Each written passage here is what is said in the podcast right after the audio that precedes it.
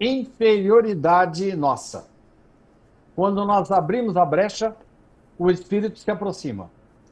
Tem uma frase no Evangelho segundo o Espiritismo que você conhece muito bem, Sérgio, que diz assim: Assim como as moscas são atraídas pelas chagas do corpo, os espíritos doentes, maus, são atraídos pelas chagas da alma.